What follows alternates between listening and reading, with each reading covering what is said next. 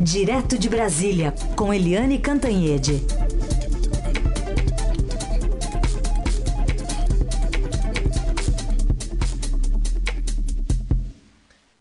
Oi, Eliane, bom dia. Bom dia, Raíssa e Carolina ouvintes. Bom dia, Eliane. Só queria começar contigo um pitaco aqui sobre o que está acontecendo lá na Venezuela, né? Porque a gente tem o Juan Guaidó, ele disse ter o apoio de militares para pôr fim à usurpação da Venezuela, e você já explicou aqui em algumas ocasiões sobre o poder, né? De como é importante eh, os militares no governo de Nicolás Maduro e o que representa, então, é, essa deserção né, de alguns oficiais para o lado de, de Juan Guaidó. Olha, é, o que está acontecendo na Venezuela, a gente acaba deixando de lado, deixando de lado porque o Brasil está muito, vamos dizer assim, agitado, a gente vai deixando de lado a crise na Venezuela, que só se aprofunda é. e é uma crise humanitária de grandes proporções. É uma crise humanitária histórica que a gente vai ouvir falar daqui a 5, 10, 20, 50 anos. É, o Guaidó, como você disse, se encontrou com é, é, militares que estão deixando a força, estão, enfim, renunciando lá a aquela compromisso, aquele compromisso com o governo estabelecido e estão apoiando então esse governo alternativo do Guaidó. Isso é super importante, Carolina, porque o, o Nicolás Maduro já perdeu o apoio de todo mundo. O Nicolás Maduro não tem apoio da opinião pública, não tem apoio internacional, não tem apoio econômico, porque a economia da Venezuela está destruída, uhum. a própria produção de petróleo caiu, é, caiu assim, despencou é, na gestão dele. Então, o que que segura ainda o Maduro? Só uma força segura o Maduro, uhum. que são os militares. O regime do, do Chávez e do Maduro é, promoveu mais de mil, mil e tantos generais Imagina se é possível você ter mil e tantos generais. Tem mais general do que tropa. É, isso é uma brincadeira, evidentemente, mas tem muito general. Agora, os generais brasileiros que estão muito acostumados a conviver com generais é, venezuelanos em. em é, encontros de cooperação, em seminários, etc., em trabalhos de, de treinamento, dizem que os militares venezuelanos são muito corruptos. Tudo é na base da caixinha. E o Chávez e o, agora o, o Maduro corromperam as Forças Armadas na base da promoção uh, ao generalato. Quer dizer, é uma coisa de maluco. Aliás, tudo na Venezuela é uma coisa de maluco. E a comunidade internacional, aos pouquinhos, como, não, como eles fizeram todas as pressões econômicas e tudo, e nada rendeu, uh, nada aconteceu. É, vai todo mundo esquecendo, inclusive nós da mídia. Por isso, eu até agradeço a você para trazer de volta esse tema aqui para a nossa Rádio Eldorado. É. a é. situação da Venezuela é gravíssima. O Maduro está lá encastelado e a situação parece não ter aí uma, eh, uma luz no fundo, fim do túnel. É, está quentíssimo, né? Tem muitas é, manifestações já ocorrendo nas ruas, mas a grande movimentação mesmo está prevista para amanhã, dia do trabalho. Vamos aguardar. Pois é, então. né? E tem mais. O Guaidó, com a força política que ele adquiriu, ele está convocando a população para ir para as ruas. Uhum. Ou seja, amanhã é um dia que pode ter muita morte, muito confronto nas ruas, é, principalmente da capital Caracas. É isso. Alguns confrontos até já registrados hoje, né, na Venezuela, a gente acompanha. Voltando aqui para o Brasil, Eliane, esse pedido ou brincadeirinha do presidente Bolsonaro para o presidente do Banco do Brasil chegou a apelar ao patriotismo e dizer que ele é cristão, né, o presidente do Banco do Brasil, e que com isso poderia baixar os juros. São esses os critérios, ser patriota cristão? Pois é, você sabe que ontem até conversei com a ministra eh, da Agricultura, Tereza Cristina, que é uma deputada do DEM, é uma engenheira agrônoma de Mato Grosso do Sul. Ela foi uma bela escolha, a gente sempre elogia a escolha da Tereza Cristina para o Ministério da Agricultura, né, da bancada ruralista, muito ligada à CNA que é a Confederação Nacional da Agricultura, e ela disse que era uma brincadeirinha, assim, que ela estava exatamente do lado do presidente Bolsonaro, quando ele fez a brincadeirinha dizendo, olha, apelei ao presidente do Banco do Brasil, é, lembrando que, do, que ele é um cristão e tal. Só que essas brincadeiras de um presidente da República têm muito efeito, um efeito no mercado, um efeito assim que deixa todo mundo muito surpreso. Até porque Veja o contexto em que ele faz a brincadeirinha de que está é, mandando baixar os juros do Banco do Brasil. Um contexto em que, primeiro, ele conseguiu derrubar a, a, as ações da Petrobras, que perdeu 32 bilhões de reais no único dia depois que o presidente interveio na, na, no direito da Petrobras de definir o preço do diesel.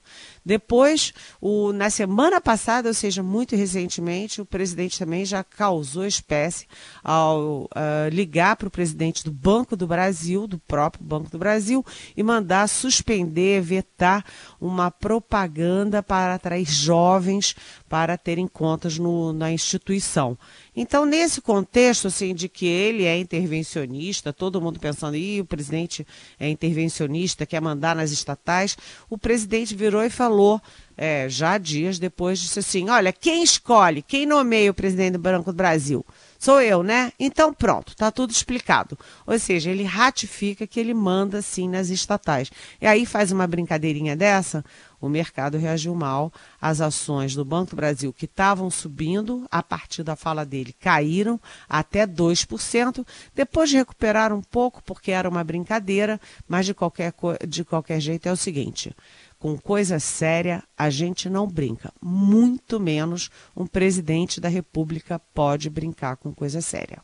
Aliás, nesse mesmo discurso, ele também ah, anunciou ali que prepara um projeto de lei que vai dar o que falar, né? O que isenta de punição o produtor que atirar em invasores de terras. Que análise você faz dessa ideia aí? Ele falando, claro, para uma plateia que aplaudiu bastante lá os dos ruralistas. Pois é.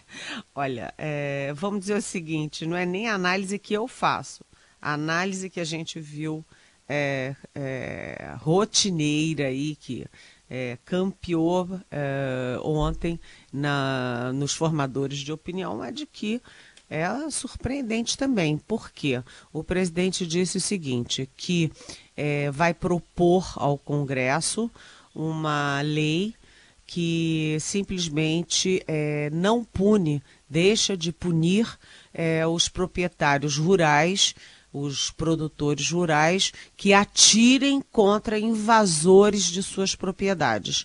Isso é que a gente chama de excludente de ilicitude, quer dizer, a gente não, o meio jurídico chama de excludente de ilicitude, significa, é entendido nos, na, nos setores de, que defendem os direitos humanos como um direito para matar.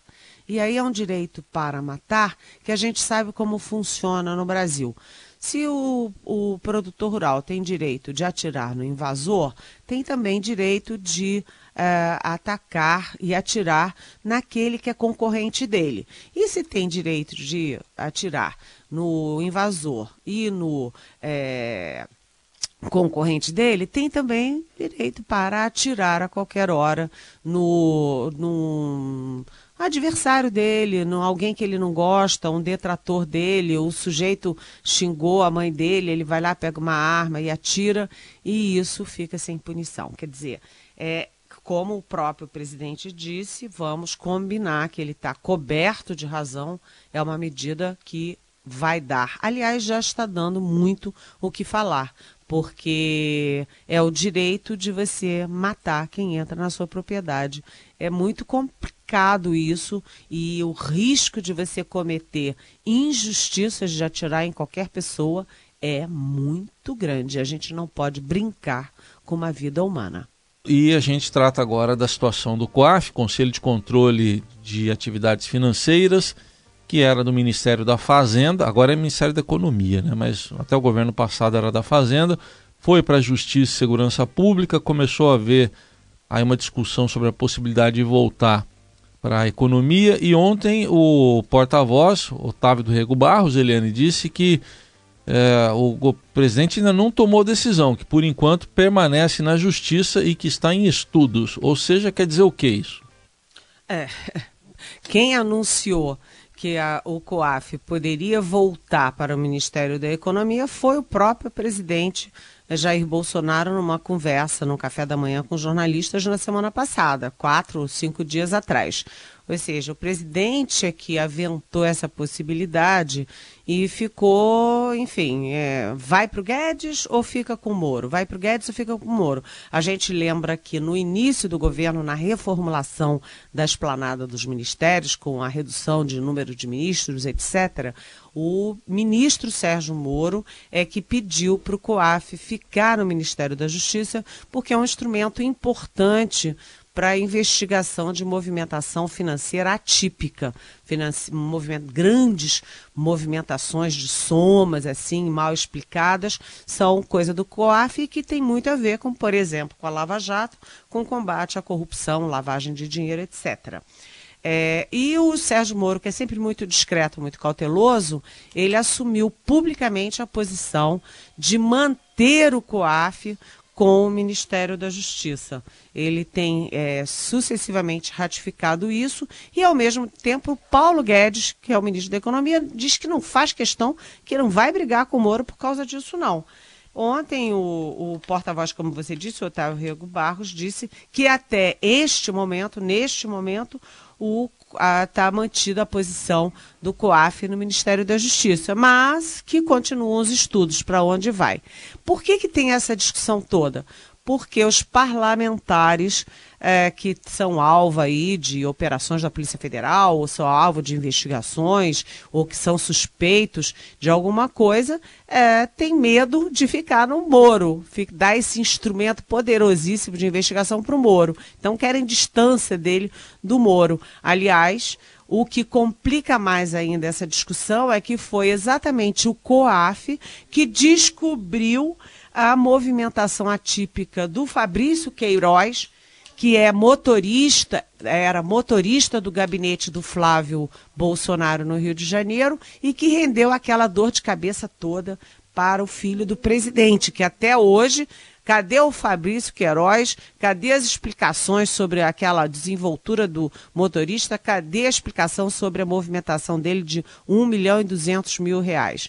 Né? Então, como o COAF é que descobriu a movimentação do motorista do, do, do, gabinete do filho do presidente, a discussão fica ainda mais delicada. Mas quem vai decidir agora nem é o, o, executivo, nem é o presidente Bolsonaro. Quem vai decidir é o Congresso, que está exatamente é, é, votando, analisando a medida provisória que fez a reformulação do governo, inclusive com essa mudança.